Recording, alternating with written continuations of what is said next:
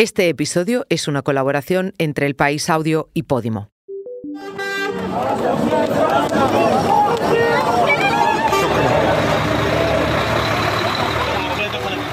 Hoy presentamos un acuerdo que no es solo un acuerdo de gobierno, es sobre todo un acuerdo con la ciudadanía. Se subraya que no es cierto que todos lo sabían, pero es asimismo cierto que no es verdad que nadie lo sabía. Israel ha iniciado una nueva fase en la guerra con dos incursiones terrestres en Gaza. ¿Cuál es la estrategia ahora y cómo lo está viviendo la población? En España, Sumar y PSOE presentaron un acuerdo que incluye 230 medidas para apoyar la investidura de Pedro Sánchez. ¿Servirá como presión para el resto de partidos? El primer informe oficial sobre los abusos de la Iglesia, firmado por el defensor del pueblo, cuantifica en 440.000 personas el número de víctimas. ¿Qué supone este primer reconocimiento oficial de una investigación que arrancó en el país en 2018? Soy Silvia Cruz La Peña. Hoy, en el país, analizamos los tres temas que han marcado la semana.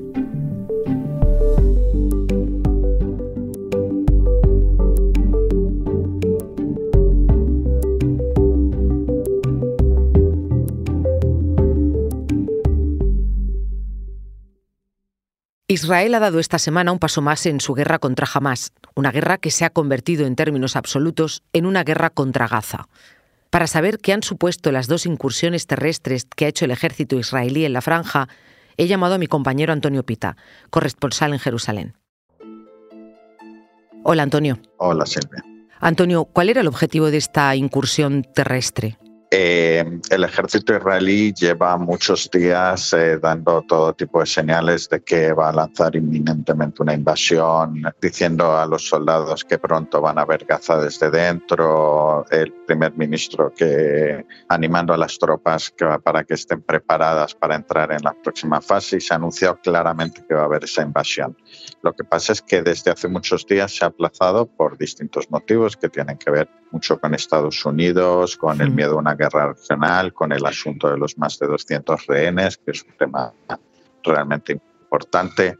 Y al final, eh, eh, para obtener pruebas, eh, cadáveres sobre los rehenes, que algunos están vivos y otros se asume que están muertos, y también pues, para ir preparando el terreno para la entrada masiva de, de tanques. Básicamente eso consiste en evitar las trampas de guerrilla con las que obviamente se encontrarán y destruir edificios donde se puedan apostar tiradores. Ha habido esta última que ha sido la más grande porque ha sido con tanques durante horas y todo parece indicar que es una preparación del terreno para esa invasión que se aplaza pero que en algún momento llegará, como ha dicho el primer ministro Netanyahu el otro día.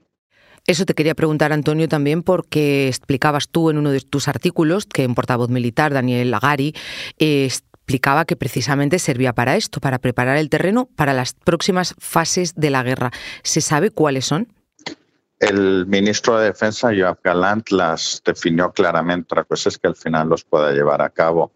Eh, pero su plan consiste en cambiar por completo la relación con Gaza que hasta el momento consistía en lo que ellos llamaban cortar la hierba, es decir, una serie de ofensivas cada tanto. Eh, bueno, y de tú me tiras un cohete, yo te bombardeo aquí, pero no mato a nadie, y luego había un alto el fuego. Eso es lo que después del ataque que sufrió ha decidido cambiar y básicamente destrozar, eh, acabar, eliminar a Hamas no solo la parte militar, sino también la parte gubernamental, porque jamás no es solamente hmm. eh, una milicia, es también un movimiento islamista que gobierna en Gaza y que ganó unas elecciones. Y eso implica, obviamente, muchos meses de operación o semanas y luego, posteriormente, quedarse un tiempo. Entonces, dentro de esas fases, la que hablan es de eh, una segunda fase en la que se tendría que quedar el ejército israelí durante unos meses para asegurarse de que acaba con la contrainsurgencia, con los focos de resistencia que inevitablemente quedaría en una situación así, y una tercera fase que consistiría en pasarle las llaves, en pasarle el, la, el control de, la, de Gaza a no se sabe muy bien qué, posiblemente intentarían la Autoridad Nacional Palestina, posiblemente intentarían una fuerza multinacional árabe, no está claro. Antonio, en paralelo a esta incursión y a toda esta estrategia bélica que estás explicando, eh, siguen bombardeando Gaza. ¿Cómo lo está viviendo la población civil y, sobre todo, la ayuda humanitaria está llegando correctamente? Sí, a veces con los números olvidamos la dimensión. Es decir, más de 7.000 muertos significa cientos de muertos todos los días que es una cifra muy por encima de lo que habíamos visto hasta el momento. Hmm. Y las cifras que proporciona el Ministerio de Sanidad del Gobierno de Hamas, que ha publicado ahora precisamente un listado con todos los nombres, eh, básicamente son menores y mujeres. Hmm. Además, en paralelo, precisamente hoy advertía en una rueda de prensa en Jerusalén en la que ha estado el máximo responsable de la Agencia de la ONU para los Refugiados Palestinos, hablaba de que igual que hay gente que morirá por los bombardeos, habrá otra que muera por el cerco, ¿no? el bloqueo completo que ha impuesto Israel a, raíz del ataque que sufrió y que consiste en impedir que entre combustible y solamente permitir que entre para el sur de Gaza y a través de Egipto pues una serie de camiones con agua, eh, medicamentos y comida. El tema está en que la primera vez que entró, eh, hace una semana, fueron como 20 camiones, pero desde entonces están entrando 8, 12, 15, que no cubre, se calcula que cubre el 2% de las necesidades de Gaza. De hecho, se hablaba estos días ¿no? de que se está utilizando el hambre como arma de guerra. Sí, es la figura que ha utilizado recientemente Oxfam Internacional, pero muchos otros hablan de castigo colectivo. Hoy lo decía claramente Lazzarini, el máximo responsable de la UNRWA, y lo decían nueve países árabes, entre ellos los únicos cinco que tienen relaciones diplomáticas con Israel, en un, en un comunicado conjunto que han emitido y donde critican precisamente eso ¿no? y utilizan ese término de castigo colectivo. Precisamente te quería hacer una última pregunta sobre estos países y sobre este comunicado. ¿Se está quedando Israel de alguna manera sin apoyos o con apoyos un poco más débiles o esto es un comunicado que podemos considerar papel mojado? Bueno, más bien creo que esta crisis lo que ha puesto en evidencia es que todavía hoy la calle árabe y la calle en los países occidentales sigue viviendo de una manera diferente el tema de Palestina. Es verdad que los países árabes, una parte de su apoyo a Palestina era más de boquilla y sobre todo a partir de los acuerdos de Abraham en los que han normalizado relaciones con Israel sin obtener nada a cambio respecto a los palestinos pero luego momentos como estos están mostrando que eso se vive de forma distinta en Amman, donde la mitad de la población es de origen palestino, de lo que se pueda vivir en, en París o en Berlín, por poner un ejemplo. Más allá de la población de origen árabe o musulmán que pueda existir en los países europeos. Y eso se ha visto en la ONU y eso se ha visto en otros sitios donde la brecha ha quedado muy presente. Antonio, Cuídate, que sospecho que volveremos a hablar muy pronto. Me temo que sí. Gracias, Silvia. Un momento, ahora volvemos, pero antes te contamos una cosa. Hoy en el país te recomendamos Sincericidio, un encuentro divertidísimo entre la artista Celia Gallego y la actriz Ana Fernández. ¡Feliz Halloween! ¡Feliz Halloween! como si fuera lluvia de estrellas. ¿Cómo es mi máquina de humo? Es el mejor capítulo de la temporada, el mejor día de mi vida. Te enchufo, mira. No por Estamos con la reina de España del Halloween. Totalmente. Sincericidio es un podcast exclusivo de Podimo. Porque escuchas mientras te informas con las mejores historias, te regalamos 30 días gratis de suscripción a Podimo, la app de podcast y audiolibros. Date de alta en podimo.es barra hoy en el país. Después, solo 4,99 euros al mes. 230 medidas, 48 páginas y una fotografía. Es el resumen del acuerdo entre Sumar y PSOE para la investidura de Pedro Sánchez. De momento, el avance más importante de las negociaciones para convertirlo en presidente. Yo sé muy bien, lo llevo en mi piel, que llegar a acuerdos es muy difícil. Pero también sé que lo único que nos mueve, a ti y a mí, y gracias también a, Sumar y al Partido Socialista Obrero Español por este acto tan importante para el conjunto de la sociedad española. Son solo cimientos para que el líder socialista renueve en el cargo.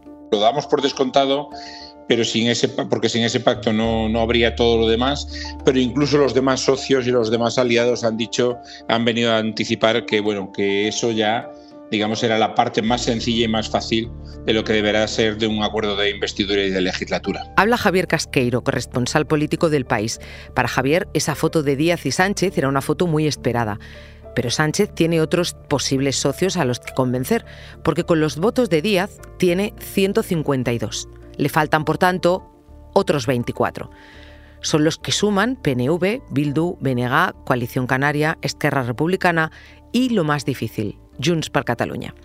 Por tanto, ¿es este pacto entre Sumar y PSOE una forma de presionar al resto de formaciones? Sí que es una cierta presión, ¿no?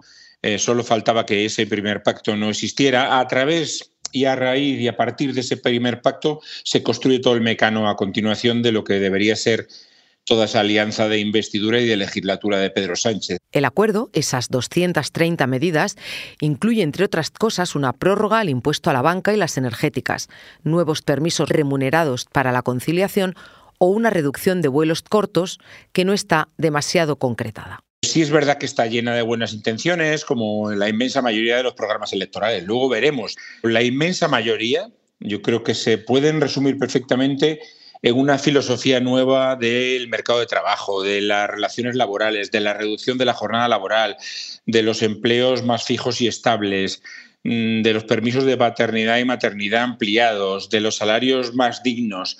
Yo creo que esa es la filosofía que subyace detrás de la inmensa mayoría de ese pacto, ¿no?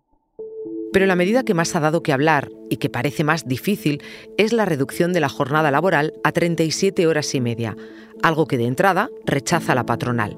El documento, al final, son propuestas que tendrán que llevar al Congreso y ser aprobadas por una mayoría muy complicada, debido al reparto de diputados que salió de las elecciones del 23 de julio. No es lo mismo lo que opina sobre mm, la incidencia de la reducción de la jornada laboral entre las empresas por ejemplo, Junts o PNV, que son partidos teóricamente conservadores en este, en este aspecto, que lo que piensa, por ejemplo, Esquerra Republicana y EH Bildu. ¿no? Entonces, eh, digamos que esto es un punto de partida, sí, yo creo que un punto de partida imprescindible y seguramente el más viable, pero algunas cosas van a tener que ser negociadas y retocadas, ¿no? Con otros partidos políticos y yo no sé si con los agentes sociales. Eh, la reducción de la jornada laboral seguramente será uno de los puntos, uno de los escollos así de inicio más complicados ¿no? para ensamblar entre algunos de esos partidos. Pero yo creo que la legislatura, ahora mismo, si no sabemos siquiera si va a haber investidura, si va a haber legislatura, si va a haber unos primeros presupuestos, cuánto va a durar, qué va a pasar con el tema del encaje territorial, uno de los grandes temas de la legislatura, el sistema de financiación autonómica que lleva tantísimo tiempo prorrogado, eh, se me abren muchísimas incógnitas sobre la legislatura. ¿no? Efectivamente, como recuerda Casqueiro, todavía no hay fecha para la investidura, pero a Pedro Sánchez se le acaba el plazo el 27 de noviembre. ¿Qué opciones tiene de llegar a tiempo? No sabría decir cómo, cómo está el porcentaje de posibilidades de Pedro Sánchez a estas alturas para una investidura. ¿no? Efectivamente, ha pasado un mes de la fallida de Alberto Núñez Fijó, que todos sabíamos que iba a ser fallida, que iba a fracasar, en eso no teníamos ninguna duda. Teóricamente lo primero que nos transmitieron es que la de Pedro Sánchez estaba más encauzada, pero eso no lo acabamos de ver. De hecho, el asunto nuclear y central, que es la teórica y posible ley de amnistía, prácticamente lo desconocemos todo. Eh, queda efectivamente otro mes hasta el límite para saber si hay repetición electoral, pero yo creo que en una o dos semanas deberíamos de saber, sin llegar al límite, si esta investidura de Pedro Sánchez puede triunfar y salir adelante. La Comisión Asesora ha conocido el sentimiento de soledad que han experimentado muchas víctimas cuando han dado el paso de denunciar los hechos y prestar testimonio. Incluso algunas víctimas señalan que han tenido que hacer frente a la negación. Pero es que hay gente que se ha suicidado por estas cosas, gente que no ha recompuesto su vida jamás. 440.000 personas, es decir, el 1,13% de los adultos que hoy viven en España. Ese es el número de víctimas de pederastia de la Iglesia Católica Española, según el informe que presentó el viernes el Defensor del Pueblo. Se trata del primer informe oficial publicado sobre el asunto y nace del impacto de la investigación que comenzó el país en 2018. Durante décadas, los abusos sexuales en la Iglesia española han estado rodeados de un silencio social y de un blindaje por parte de la jerarquía eclesial que hasta hoy ha impedido conocer una cifra aproximada de víctimas y, por lo tanto, también que se imparta justicia. Los datos se han extrapolado por el Defensor del Pueblo, una institución dirigida por Ángel Gabilondo, a partir de una macroencuesta realizada entre 8.000 personas, así como con entrevistas personales. Además, los periodistas del país encargados de esa información desde hace cinco años enviaron la suya al defensor. Uno de los datos que puede leerse en esas páginas es que la mitad de las víctimas sufrió abusos a mano de sacerdotes y religiosos, y la otra mitad por parte de laicos que trabajaban en instituciones controladas por la Iglesia. El dato, sin embargo, se enmarca en unas cifras globales de abuso aún más graves, ya que el sondeo revela que un 11,7% de las personas entrevistadas ha sido víctima de abuso sexual en la infancia o en la adolescencia, principalmente en el ámbito familiar. Para reparar ese daño, el informe del Defensor del Pueblo ha llegado acompañado con la propuesta para crear un fondo estatal para pagar compensaciones a las víctimas, un fondo en el que se pide a la Iglesia Católica que participe. Uno de los periodistas que hizo esa investigación en el país, Íñigo Domínguez, me explicó después de la rueda de prensa de Gabilondo cómo está viviendo ese primer paso institucional para buscar verdad, justicia y reparación. Justo ahora se cumplen cinco años porque empezamos en octubre de 2018 y justo octubre. Y si me hubieran dicho al principio que que iba a llegar un día como hoy con una rueda de prensa y este volumen que lo he tenido en las manos es pesadísimo, es un tocho de 700 páginas que cuando lo ojeas ves que es, es muy preciso, no, no, no sé si me lo hubiera creído, porque ya eh, que, que, se que se aprobara en el Congreso la investigación ya me pareció un triunfo. Yo mm, también no sabía muy bien qué esperar porque, pues eso, te, acostumbras a no hacerte ilusiones, ¿no? Ya, ya no pensar que, que, pueden cambiar las cosas, pero da la sensación de que finalmente se ha hecho algo después de tantas, tantas décadas. ¿no? Claro, tú piensas en las víctimas, ¿qué pensarán? Bueno, si es que las víctimas, empezar, no saben ni cuántas son, no sabían hasta ahora, ni, no había cifras. Muy pocas lo han contado a, a la prensa o al defensor del pueblo o a quien sea, y las demás son gente anónima que quizá conocemos y no sabemos su secreto y que lo vive en silencio, que nunca se lo ha contado a nadie, pero son miles, son miles que están bueno, están entre nosotros, a lo mejor más cerca de lo que pensamos. Y esas personas no tenían la sensación de que nunca nadie fuera a hacer algo por ellos, salvo que se les ocurriera llamar a un periódico, salir en la prensa, pero no esperaban nada. Y de repente esto pues abre una, una puerta de esperanza en el sentido que, bueno, le importamos a alguien, por fin alguien se ocupa de nosotros y quizá se haga algo. A mí me parece que es el momento, lo digo sinceramente, es el momento del Congreso de los Diputados, es el momento de la Iglesia, es el momento del gobierno, es el momento de los poderes legislativo, ejecutivo, judicial, que con este informe, creo yo, tienen datos suficientes para adoptar medidas concretas que den a las víctimas la respuesta que merecen. La gran pregunta ahora es, ¿en qué se traducirá? Muchas víctimas ya nos empezaron a preguntar, pero entonces se va a hacer un fondo de compensación, pero va a tener a todo el mundo, pero yo puedo ir. Y claro, les tienes que decir, mira, esto ahora no existe, no se sabe cuándo va a existir es una propuesta. Alguien la tiene que escuchar y llevarla a la práctica, pero eso depende del Parlamento que haya, del gobierno que haya. En este momento no sabemos si va a haber este Parlamento, este gobierno, va, va a haber otro. Es muy incierto, pero entiendo que el, el, informe es, es, un punto ya aparte en el sentido que deja dicho lo que habría que hacer. Por tanto, llegados a este punto, nadie puede mirar ya para otro lado. Ni la Iglesia, que ahora tiene que responder y de hecho se va a tomar tres y cuatro días para pensarlo porque parece que se va a reunir el lunes la, una, una, asamblea extraordinaria de la Conferencia Episcopal. Domínguez lleva el tema desde que el 14 de octubre de 2018 publicara el primer reportaje sobre el silencio impuesto por la Iglesia a los abusos cometidos en su seno. Ese mismo día, este periódico abrió un buzón para afectados que quisieran contar su historia. En 2021 se creó la primera base de datos sobre pederastia en la Iglesia, una base de datos que hoy cuenta con 2.206 casos. A lo largo de este tiempo, varias órdenes admitieron por primera vez cientos de abusos. El Vaticano recibió un informe y varias víctimas hablaron por primera vez de lo que les había sucedido. Aquel buzón, dedicado a las víctimas que se abrió hace cinco años, abusos.elpaís.es, sigue abierto.